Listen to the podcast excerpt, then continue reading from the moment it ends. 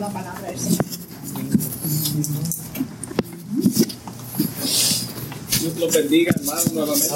Amén, amén. Gracias, Lila, por esa poesía, tremenda poesía. Dios los bendiga. Amén. Vamos a rápidamente a continuar el mensaje que, que comenzamos la semana pasada, el domingo pasado. Comenzamos este mensaje y quisiera, si el Espíritu me lo permite, porque acuérdate, hermano, el tiempo es del Señor. Dios hace como Él quiere y entendemos eso. El Espíritu Santo es quien, quien tiene todo en su mano, en control. Y vamos a primeramente orar por, por el mensaje. Amado Dios, te doy gracias, Padre, por esta palabra que va a ser, a ser predicada, Dios mío, tal y como tú me la has dado, Dios mío, tal y como tu Santo Espíritu, Dios mío, me ha indicado, Dios mío. Te pido en el nombre de Jesús que ninguna palabra, Dios mío, de hombre salga de mi boca. Señor, que ningún prejuicio contra nadie, contra ninguna iglesia, contra ningún hermano salga de mis labios, Señor sino que sea tu Santo Espíritu a través de tu palabra, Dios mío, corrigiendo y enseñándonos, Dios mío, tu palabra, Señor, y el propósito de tu grandeza. En el nombre de Jesús te pido que salgamos de aquí edificados, Señor. Gracias, Señor. Amén. La escritura se, encuentra en Levítico 10, capítulo 1, capítulo 10, perdón, del versículo 1 al 3. Levítico 10, del 1 al 3. Estamos en el Viejo Testamento y hemos corrido todo desde Génesis hasta Apocalipsis, probando que verdaderamente Dios exige una alabanza tal y como Él ha indicado. La palabra de Dios lee en el nombre del Padre, del Hijo y del Espíritu Santo. Nadab y Abiú, hijos de Aarón, tomaron cada uno su incensario y pusieron en ellos fuego, sobre el cual pusieron incienso y ofrecieron delante de Jehová fuego extraño, que él nunca les mandó. Y salió fuego de delante de Jehová y los quemó. Y murieron delante de Jehová entonces dijo Moisés a Aarón, esto es lo que habló Jehová diciendo, en los que a mí se acercan, me santificaré, y en presencia de todo, de todo el pueblo seré glorificado. Y Aarón cayó. Y Aarón cayó. El tema es fuego extraño en los altares de hoy. Fuego extraño en los altares de hoy. Y la semana pasada, como dije, comenzamos el mensaje sobre el tema fuego extraño en los altares de hoy. Probamos por la palabra de Dios que desde la caída del hombre hubo una separación y Dios tuvo que proveer un medio por el cual el hombre pudiera acercarse nuevamente a Dios. Y dijimos que se había perdido la inocencia con la cual el hombre tenía ese libre acceso de entrar en la presencia de Dios sin ningún remordimiento de pecado. El pecado todavía no había sido manifestado en el mundo. Entonces, pues vimos como Dios sacrificó animales So ahí comenzó el primer sacrificio en la historia del mundo y era con el propósito del hombre poder estar nuevamente en comunión con Dios. Era la única manera que Dios podía hacer, o el hombre podía acercarse a Dios. Y esto era, explicamos, que era solamente un tipo de lo que habría de venir, que era Jesucristo. So, en el caso de los cristianos hablamos que que Cristo es la expiación. Ya no hacemos sacrificios, expiaciones por nuestros pecados, sino que Cristo tomó el lugar de, de, esos sacrificios y vimos que en el capítulo 26 de Éxodo, solamente estoy dando un repaso, de Éxodo, Dios manda a Moisés a construir un tabernáculo. Y el tabernáculo era el lugar donde Dios iba a habitar con el pueblo de Er. No es que Dios no puede habitar en el corazón del hombre, sino que había un lugar específico donde Dios iba a encontrarse con el hombre. Y en este lugar Dios había puesto unas, unas, este, una manera de cómo el hombre tenía que acercarse a él a través de sacrificios. Explicamos lo que estaba, lo que había en ese, ese tabernáculo. So Dios mismo fue quien señaló. Dios señaló a los sacerdotes, específicamente escogiendo a Aarón y a sus hijos y la tribu, la tribu de Leví, que estaban a cargo de todo el servicio de, adoración en, la casa, en el tabernáculo. So, explicamos brevemente que era también, o no, no esta parte, que era un, un, un, una carpa, podríamos decir, el tabernáculo donde se cargaba, donde se desmontaba cada vez que ellos se movían y se dirigían hacia la tierra prometida, porque acuérdate que todavía no habían alcanzado la tierra prometida. So se desmontaba cada vez que se movían de lugar hacia la tierra prometida.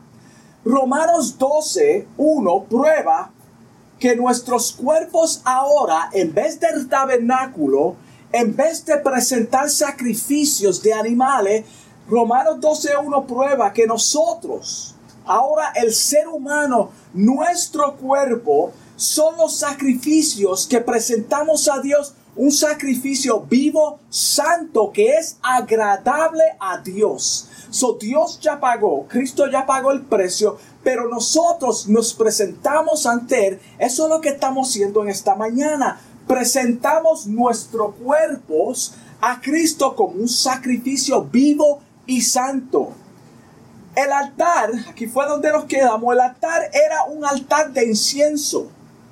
Acuérdate que, hablamos del lugar santo, santísimo, los atrios, y ahora vemos que el altar, el altar era altar de adoración. Era de adoración, un altar de misericordia. Un altar donde estaban, se expiaban los pecados y Dios mismo recibía ese olor fragante. Son no solamente había un proceso por el cual ellos tenían que, pasar antes de, presentar los sacrificios, sino que ese olor, cuando ellos presentaban este sacrificio, llegaba a la presencia de Dios. Llegaba a la presencia de Dios como un olor fragante. So, este proceso era un asunto serio. Esto era algo serio y sagrado donde el Señor aceptaba la comunión del hombre. Mira, mira cómo Dios ha dejado esto establecido en su, en su palabra. Volvemos otra vez a Hebreos 9:22. Hebreos 9:22 donde dice, sin derramamiento de sangre no se hace remisión.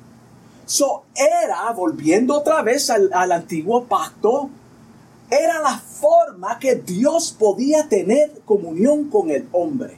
Era a través de la sangre de los animales, hermano.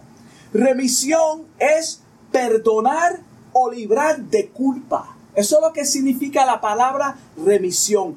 Perdonar o librar de culpa.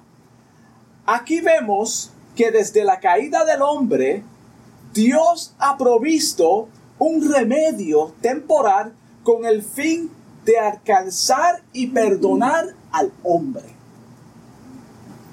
¿Qué cosa? A través de sacrificios de animales. Acuérdate que cuando Dios dijo al hombre, ciertamente morirás el día que comiere del árbol del que era prohibido. Y, y explicamos esto, que físicamente ellos no murieron. Pero sí murió uno en su lugar que era el, los animales que Cristo sacrificó. So, hubo muerte, hubo derramamiento de sangre. Entonces esto era la representación de lo que vendría más tarde, que es Cristo. Cristo murió por nosotros. So, el altar de Dios también es un altar de juicio. Un altar de juicio.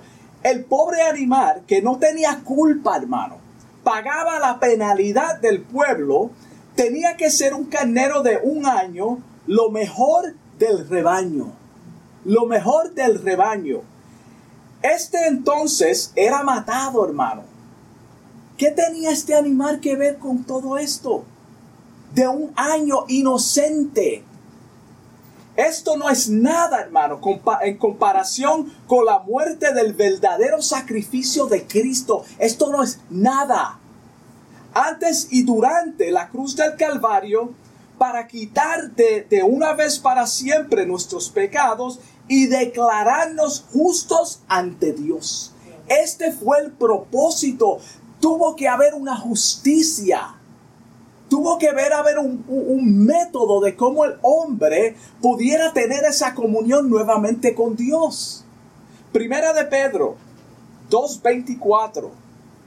Primera de Pedro 2.24 dice, quien llevó él mismo nuestros pecados en su cuerpo sobre el madero. ¿Para qué? Para nosotros, para que nosotros, estando muertos, acuérdate hermano, el milagro más grande para la iglesia, para cada uno de nosotros, es que hemos renacidos nosotros estábamos muertos en pecados y Cristo nos revivió. Ahora estamos vivos. Por eso dice, presentáis vuestros cuerpos como sacrificio vivo delante de Dios. Ese es el milagro más grande. No es que Dios te sane de una enfermedad. No es que Dios te dé la vista nuevamente. Ese no es el milagro más grande en tu vida. El milagro más grande en tu vida es lo que acabamos de leer en Primera de Pedro 2:24, que tú estabas muerto en tus delitos y pecados y Cristo a través de su sacrificio en la cruz del Calvario te dio vida. Y ahora tú estás vivo por la misericordia de Dios. Vivamos la justicia, para que vivamos la justicia y por cuya herida fuimos sanados. Por su herida fuimos sanados. Voy a leer ese versículo otra vez porque es poderoso, hermano. Es poderoso. Mientras lo lea, vamos a, vamos a digerirlo. Mira cómo dice, quien llevó él mismo nuestros pecados. Quiere decir, no son tuyos. Tú no los puedes llevar. Él los llevó. No existen nuestros pecados en su cuerpo sobre el madero, para que nosotros, estando muertos en aquel tiempo, ya no, en aquel tiempo estábamos muertos, estando muertos a los pecados, vivamos a la justicia, y por cuya herida fuiste sanado de qué? ¿Sanado de qué? Del germen del pecado que existió en, en el huerto del Edén. Esa es la sanidad que el hombre recibió a través del sacrificio de Cristo. No es que tú seas sano de diabetes o cualquier enfermedad, es del germen del pecado, de la maldición del pecado. Este modelo de servicio que hemos presentado es solo una sombra de lo verdadero. Solamente una sombra de lo verdadero. Hemos visto que desde, desde el Antiguo Testamento, Dios es ordenado. Dios es ordenado y exige orden en el servicio a Él. Él no quiere que se le, se le añada nada más a lo que Él dejó establecido. No podemos y no debemos añadir nada más a lo que Dios dejó establecido en su palabra. Cuando Dios le dijo a Daniel que sellara el libro de la profecía, era porque estaba completo. No se le podía añadir nada más. Cuando Dios dice hasta aquí, cuando Dios cierra, cuando Dios da la última palabra, no podemos añadir nada más. El plan de salvación está completo en la palabra de Dios.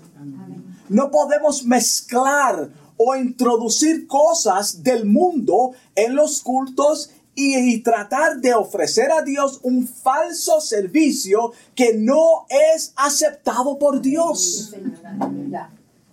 no lo podemos hacer, hermano. ¿Qué es lo que está aconteciendo en muchos lugares hoy en día? Falsos altares, falsos servicios, falsas predicaciones. La casa de Dios es solo para exaltar y dar gloria a Él por habernos salvados, nada más. No debe haber lugar de otra cosa, hermano. Los entretenimientos para su casa. Las comidas para su cocina y su, y su casa. Hermano, en el templo, en la casa de Dios, no debe de existir nada que no sea adoración a Dios. Punto, hermano. no podemos añadir nada. Dios, no quiere que se le añada nada a los servicios. Gloria a Dios. ¿Por qué nosotros no podemos entender eso? Y lo vamos a probar por la palabra de Dios, porque todo tiene que ser mirado a través de las escrituras para probar nuestro punto. La casa de Dios es solo para exaltar y dar gloria a Él por habernos salvado. ¿Quieres saber cómo Dios se siente en cuanto al fuego extraño dentro de la casa de Él, dentro de los templos? Vamos a ver. Mateo 21, 12 al 13.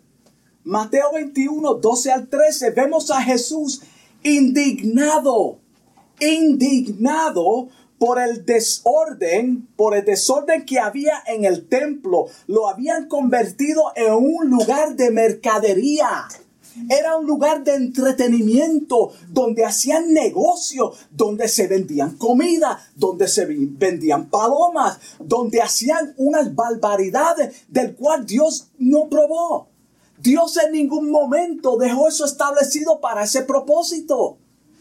En ninguna parte de la Biblia, hermano. Cuando tú ves tabernáculo, el tabernáculo en el Viejo Testamento es solamente tipo y sombra de lo que es el pueblo de Dios hoy en día, la casa de Dios, cómo se debe de ser reverenciado Dios, qué debemos de hacer en su presencia, qué es lo que no debemos de hacer.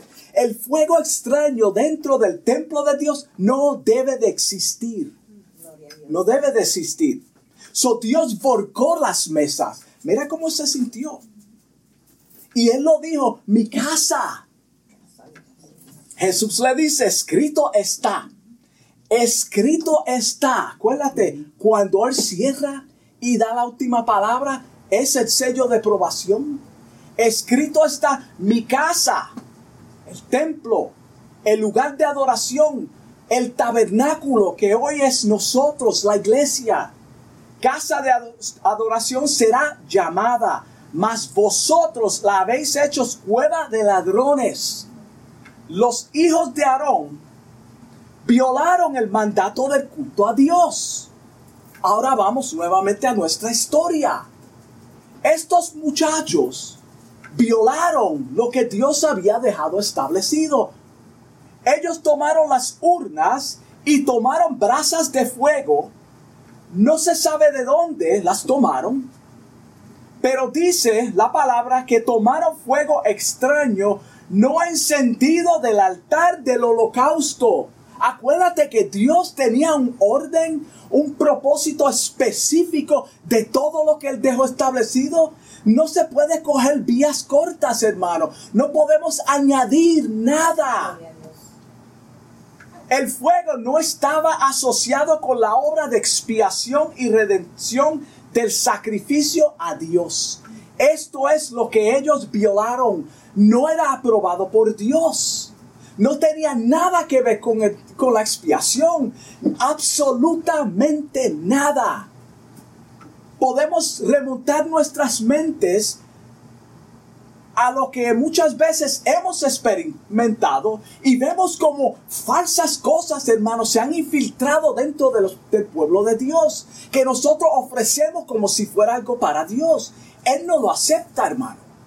Podemos decir, en, ah, pero Dios esto y tratar de suavizar las cosas. No, hermano. La casa de Dios es casa de adoración. Esto es exactamente lo que acontece, acontece hoy en día cuando añadimos tantas cosas en los servicios que solo produce entretenimiento. ¿Qué es lo que estaba pasando cuando Jesús volcó las mesas? Mercadería y entretenimiento.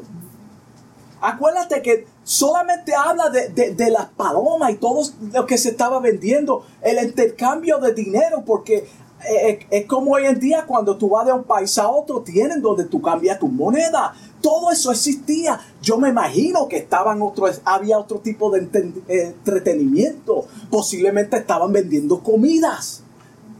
Era un lugar donde la gente iba, pues todo el mundo quiere sacar dinero. So, todo el mundo pone su kiosquito. Esto es lo que está aconteciendo, hermano. Queremos apelar a, las emociones de nuestros oyentes para que a través, a través de una falsa adoración, sus vidas sean transformadas. So ahora, como no es suficientemente predicar la palabra de Dios, o no es suficiente predicar la palabra de Dios, tenemos que añadir algo. ¿Qué podemos hacer para apelar a las personas o atraer a las personas que no quieren venir? Pues vamos a añadir algo. Vamos a entretener al pueblo de Dios. Vamos a, a provocar en la carne que el pueblo de una falsa adoración, que acontezca un movimiento que no es del Espíritu, entonces supuestamente nosotros estamos en el Espíritu. Dios en ninguna parte de la Biblia manda a los ministros, hermano. En ninguna parte de la Biblia manda a los ministros a entretener al pueblo. En ninguna parte de la Biblia, hermano. Esto no existe en la palabra de Dios menos con mensajes chistosos para hacer o crear una falsa felicidad en el pueblo de Dios. Los chistes, hermanos, no deben de existir en una predicación. La palabra de Dios es seria, hermano. Transforma las vidas. ¿Cómo puede ser posible que añademos chistes y entretenimiento para que las personas salgan bien? El culto estaba tremendo. Yo me reí como nunca en mi vida. Pero ¿cómo transformó tu corazón? ¿Sigue siendo el mismo pecador? ¿Sigue con la misma malicia? ¿Sigue con los mismos problemas? ¿Ha sido verdaderamente tu mente transformada por la palabra de Dios? En la pregunta, el Señor no conocía ni aceptó este sacrificio que ofrecieron los hijos de Aarón porque fue generados por ellos mismos. Por ellos mismos, hermanos. No podemos producir nada para que nadie se sienta bien. Tú quieres sentirte bien, ora. El que te esté triste, haga oración. Eso es una profecía en la palabra de Dios. Eso es una profecía en la palabra de Dios está escrita. El que esté triste, haga oración. Mira qué felicidad. Señor, yo no te quiero hoy. Verdaderamente yo no siento que tú estás conmigo. Señor, ayúdame porque tengo un deseo de lo que sea, hermano. Sé sincero. Eso es lo que Dios exige de su pueblo. No que tratemos de disfrazar, hermano, que estamos bien cuando estamos mal. Seamos sinceros. El olor no era fragante, hermano. Lo que ellos ofrecieron no era agradable a Dios. No era un olor fragante no era de acuerdo con la composición que él había ordenado en Éxodo 30, del 34 al 38. Mira cómo Dios específicamente dejó establecido cómo eran los componentes para él recibir lo que el hombre iba a ofrecer a él. Mira qué diferencia. Éxodo 30, 34 al 38. Ahí tú vas a ver lo que Dios le dijo a ellos, cómo tenía que ser. No es lo que nosotros pensamos. No es lo que al hombre le dé el deseo de hacer porque creo que Dios quiere que haga esto. No, es lo que Él diga. Cuando tratamos de engañar a Dios con un culto falso producido en la carne, Él no lo acepta, hermano. Él no nos va a matar. No estamos en la antigüedad. Él no va a bajar del cielo a decir, yo no acepto eso. Él simplemente no lo acepta. Él simplemente no lo acepta. El pueblo de Dios se cree, piensa que Dios los está aceptando, pero Dios no lo acepta, hermano, porque no es bíblico. Lo que no es bíblico, Dios no lo acepta, hermano. Aunque tú quieras pensar que sí, porque Dios es misericordioso. Hermanos, no todo servicio es verdaderamente ofrecido a Dios como Él exige. No, no todo servicio es verdaderamente aceptado por Dios. Hay cultos que están basados en entretenimientos que no pueden transformar el alma de los oyentes. El propósito de los mensajes es cambiar vidas, hermano. No entretener a nadie. No que nadie se sienta bien y diga, wow, yo estoy casi caminando en el aire. Hermano, si, esa es tu situación, déjame decirte que tú vas a tener una prueba que te va a llevar a la, real, la realidad que todavía está en la tierra. Solo la palabra de Dios aplicada correctamente puede cambiar el alma de los oyentes. No hay nada más. Solo la palabra de Dios aplicada correctamente puede cambiar el alma, hermano. Hay falsas enseñanzas y falsos mensajes que, no son, que, que son completamente antibíblicos, predicados por hombres carnales. Sí, ¿Cómo lo sabemos? Por la palabra. ¿Qué es lo que están predicando? El enemigo nos engaña, hermano, para que se, se añada algo más al servicio o a los servicios con el fin de desviar el verdadero propósito que el Señor ha dejado establecido. Ese es el propósito del enemigo, infiltrarse en los servicios con falsas adoraciones, adoraciones, con un fuego extraño que Dios no ha, no ha mandado a hacer. No hay que ofrecer fuego extraño para ver si las personas se animan a participar o para que las almas vengan y se conviertan a Cristo. Repito. Este soy yo cuando yo estoy leyendo y, escribiendo, así es que yo hago, hermano. Yo me repito yo mismo. Es como David decía, alma mía. Ese hablaba a sí mismo. Alma mía, acuérdate.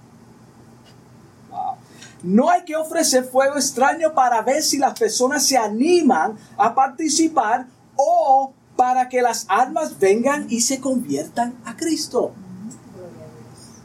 Eso es lo que muchas veces se está haciendo. Como las personas no quieren venir a la iglesia, pues vamos a entretenerlos.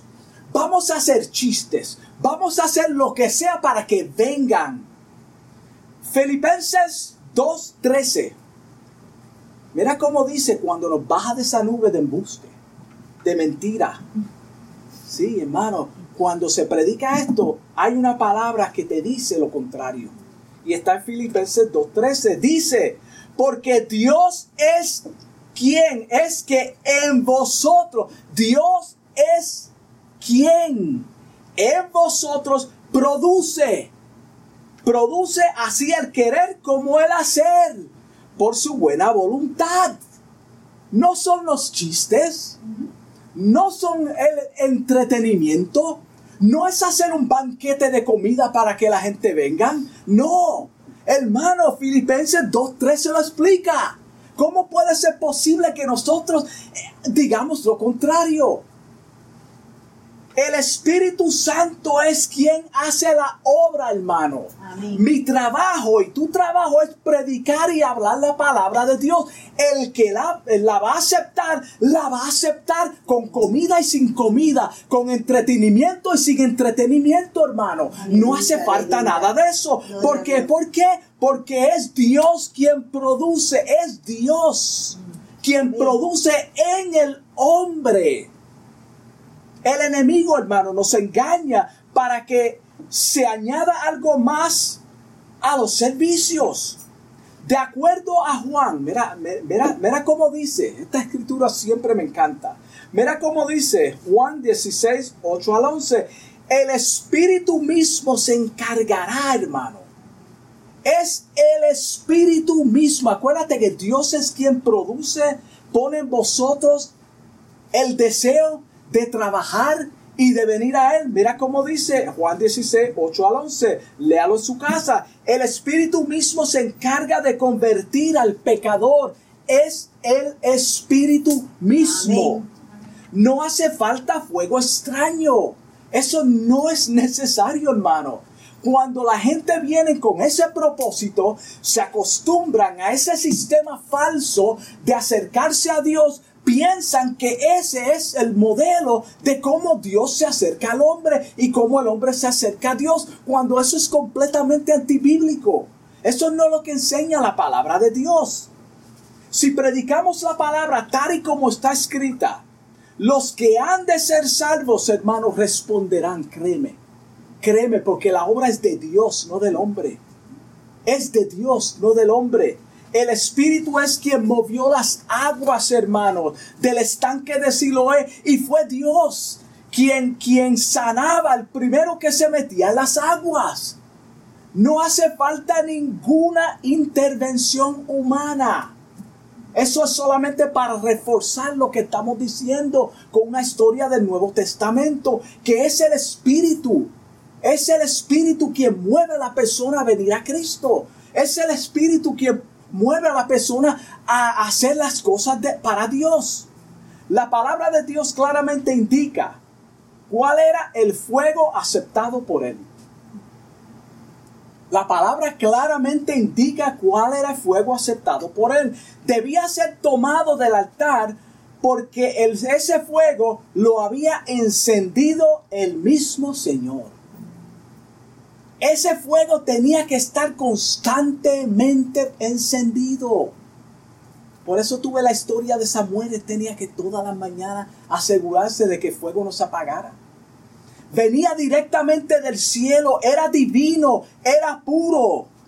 Los servicios a Dios deben ser con el solo propósito de dar honra y dar gloria a Él a través de nuestras alabanzas. Solamente Nada más. No hace falta nada más. Le rendimos culto al Señor, alabamos a Dios y Él recibe nuestras alabanzas sin chistes, sin comida, sin entretenimiento, hermano. Cuando añadimos todo eso, ya Él se aparta, hermano. Él no lo acepta. A través de cánticos inspirados por el Espíritu Santo con mensajes bíblicos. Eso es otro asunto. Los mensajes cantados deben de ser bíblicos, hermanos. Bíblicos. El enemigo siempre imita todo lo de Dios. Siempre, lo sabemos. Él se disfraza como ángel de luz para engañar. Se introduce en los servicios con una adoración diluida para que nos sintamos bien. Qué bueno. Hoy en día, hoy en día lo que vemos, eh, no, todo, pero la mayor parte de, lo, de, de los programas de televisor donde tú ves lo que se llaman mega churches, megas iglesias, si tú escuchas los mensajes que predican, hermano, y lo que acontece ahí es mucho, es solamente un entretenimiento. Son mensajes lo que se llaman motivational, de motivación cuando la palabra dice en Filipenses 2.13 que es Dios quien pone eso en el hombre. No tenemos que hacer nada para, para producir eso. Él tiene a miles de personas engañados, ofreciendo entretenimiento y programas que apelan solo a los deseos de la carne. Solo a los deseos de la carne. En la gran tribulación, hermano, el anticristo y sus agentes harán descender fuego del cielo para engañar a aquellos que están en la tierra. estamos hablando del engaño del enemigo dentro del pueblo de Dios. Él va a descender fuego para engañar también. El anticristo. Apocalipsis 13:13 13 dice, también hace grandes señales. Apocalipsis 13:13 13, también hace grandes señales, hablando del anticristo, de tal manera que aún hace descender fuego del cielo a la tierra delante de los hombres. Hermano, no debemos de maravillarnos cuando oyemos unos fenómenos que por allá se levantó fulano de tal y está haciendo milagros. Está haciendo... Hermano, nosotros creemos en milagros. Como dije, el milagro más grande eres tú y somos yo. Somos nosotros, soy yo. Que Dios nos levantó de la muerte, nos dio vida. Son los hijos de Aarón posiblemente estaban ebrios cuando ofrecieron sacrificio. Está la posibilidad. Estaban ebrios, no tomaron en cuenta a Dios. Entraron como quiera. Después que Dios los mató, Moisés le acuerda a Aarón en el versículo 3, esto es lo que habló Jehová. A veces necesitamos recapacitar y que alguien nos diga, mira, eso es lo que enseña la palabra. Eso es lo que Dios dijo diciendo, en los que a mí se acerquen, me santificaré. Él se santificará, hermano, no tú. Acuérdate que ya tú eres santificado nosotros, no, no hablando de la antigüedad, porque la antigüedad tenía que pasar por el proceso. Nosotros ya pasamos y todos los días somos santificados. Me santificaré y en presencia de todo el pueblo seré glorificado. Se trata de Él se trata de Dios. Me santificaré yo, está diciendo él. Y en presencia de todo el pueblo seré glorificado. Se trata de su gloria. En otras palabras, hermano, Aarón, este es Moisés, hermano Aarón, hermano mío, mis sobrinos fueron puestos a muerte. Te voy a decir por qué. Porque esto es algo serio. Lo que Dios dijo en su palabra es serio. Él no cambia. Él no quiere otro método de ofrecer sacrificios. Él ya dejó escrito lo que Él quiere. No podemos salirnos de ahí. Tus hijos le faltaron el respeto a Dios tomando en vano el sistema de sacrificio. Esto soy yo parafraseando lo, tus hijos, mis sobrinos, tomaron en cuenta, no, no lo tomaron en cuenta, le ofrecieron cualquier cosa a Dios. Tal vez se atrevieron a pasar el velo hacia el lugar santísimo sin haber sido todavía santificados. Lo que sí sabemos es que tomaron brasas ajenas y las mezclaron con, en las urnas y pusieron el incienso, en el incienso en vez de ser con el fuego divino, que lo, hicieron con fuego extraño. Tenía que ser con fuego divino, no con fuego extraño. Dice la palabra que Dios mandó fuego del cielo y los consumió, los mató. Los mató. Dios es amor, sí. El mismo fuego que manifestó la gloria de Dios en Levítico 9:24 ese mismo fuego en Levítico 9:24 descendió como juicio sobre estos sacerdotes infieles. Los mató. Ese mismo fuego descendió y los mató. Hebreos 12:29. Hebreos 12:29. Mira cómo dice. Porque nuestro Dios es fuego consumidor. ¿Quién es que, que llamó a, a Moisés en una brasa de fuego, en una salsa de fuego. Dios es fuego consumidor. Cuando algo se consume, hermano, no queda nada. Absolutamente nada. El Espíritu Santo, la palabra de Dios, el fuego de Dios quema toda inmundicia que el hombre tiene en su corazón. Todo, hermano, nuestra mente es transformada completamente. ¿Quiere decir que no vamos a pecar más? No. Eso no es lo que estamos diciendo, sino que hay un compromiso con la palabra de Dios, con el Espíritu Santo de Dios en el corazón del hombre que prometió a, guiarnos a toda verdad y a toda justicia. Dios ha dejado establecido sus estatutos y mandamientos en la palabra de Él. No tenemos que buscar nada más, pero queremos inventar nuestros propios servicios con inventos de hombres. No queremos sujetarnos a las verdaderas enseñanzas de la Biblia. Es duro, hermano. Eso es demasiado para mí, hermano Freddy. Yo creo que tiene que haber un método más pasible para que yo pueda venir a Él. No lo hay, hermano. No lo hay. No estamos conformes con tan solo reconocer que, es el, que Él es el Señor a quien le rendimos culto. No estamos conformes con eso. De alguna forma, consciente o inconscientemente, queremos la gloria. El hombre quiere la gloria. Te dice, la gloria es para Dios. Pero están diciendo lo que ellos hicieron. Yo hice tantas cosas, yo prediqué, hice pero la gloria es de Dios. Entonces, ¿por qué lo dice? ¿Qué beneficio tiene eso a la audiencia presente lo que pasó por allá? Absolutamente nada. Es la gloria del hombre. Mira cómo dice Isaías 42, 8.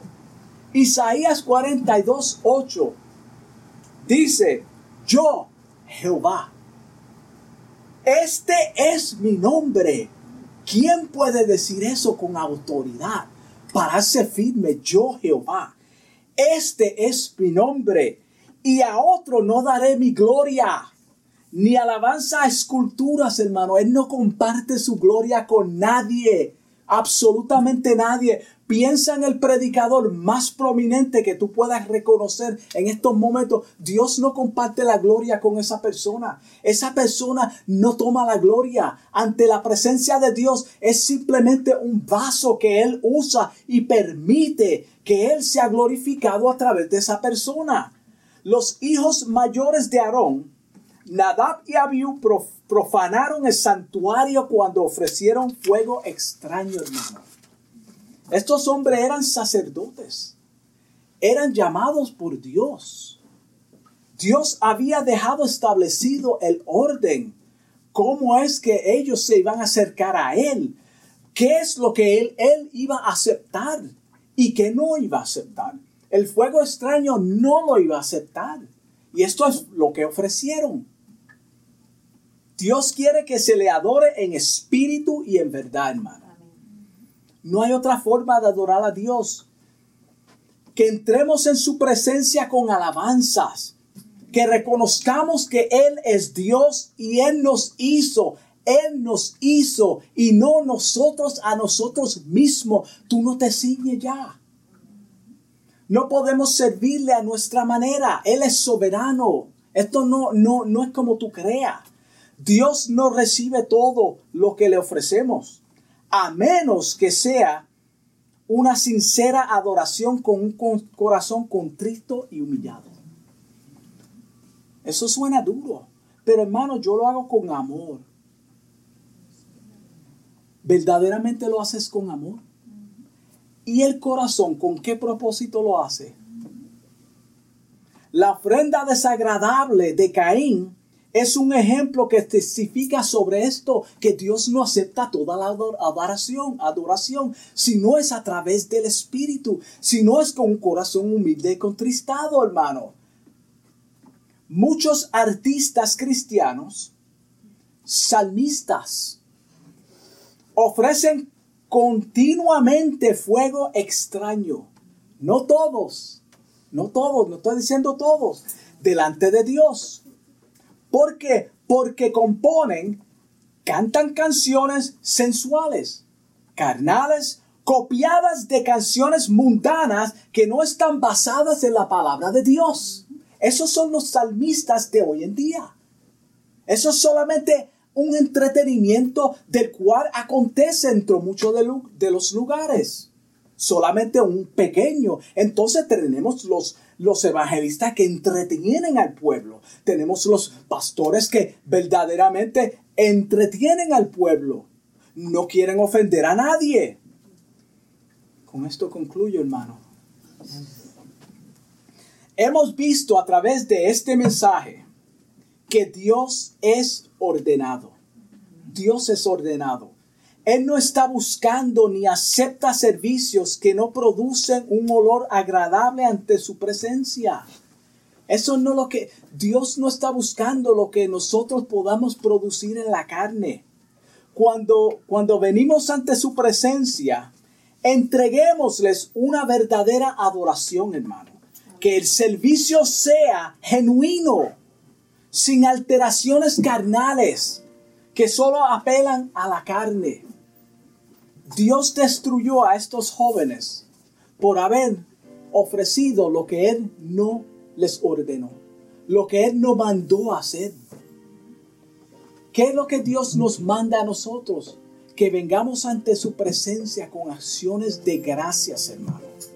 Solamente que vengamos a, sus, a su atrio con un corazón verdaderamente humilde, reconociendo que lo necesitamos, que fallamos a diario, que solamente la intervención del Espíritu Santo puede llevarnos a su presencia, hermano. Cuando nosotros tratamos de producir algo en la carne, hermano, Él no lo acepta. Él no lo acepta. Vamos ahora. Amado Dios, te doy gracias, Señor, por esta palabra que ha sido predicada, Dios mío, tal y como tú me la has dado, Dios, en esta hora. Te doy gracias por este mensaje, por cada hermano aquí presente, pidiéndote, Señor, que tu gracia esté con nosotros siempre, Padre, que tú nos dirija, que podamos entender, Señor, que el fuego extraño de, no debe desistir en los servicios a ti, Padre, que tú no aceptas, Dios mío, cualquier cosa, Padre Enséñanos, Dios mío, a alabarte con, en espíritu y en verdad, con corazón humilde, Señor, sincero. Que vengamos ante tu presencia, Dios mío, tal y como tú quieres, Señor. Te doy gracias por cada hermano aquí presente. Bendícelos en el nombre de Jesús. Amén. Dios los bendiga, hermano.